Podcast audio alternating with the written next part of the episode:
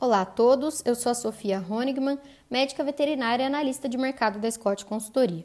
Hoje nós vamos falar um pouco sobre as importações e exportações brasileiras de lácteos.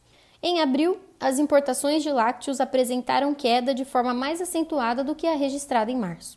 O volume total adquirido diminuiu em 49%, com queda de 44,6% nos gastos comparado ao mês anterior. A alta do dólar e o aumento dos preços no mercado internacional frearam as importações, além do consumo interno ainda patinando. Com relação às exportações, o volume de lácteos aumentou na comparação mensal por mais um mês consecutivo. A alta foi de 54,4% no volume embarcado e o faturamento comparado a março foi 94,3% maior.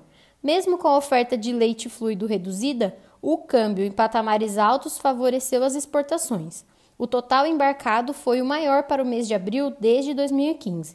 Assim, a balança comercial brasileira de lácteos registrou déficit de 29,12 milhões de dólares em abril. O valor foi 26,5% menor que o registrado no mesmo período de 2020, o mais baixo déficit dos últimos cinco anos. Por hoje é só, muito obrigada e até logo!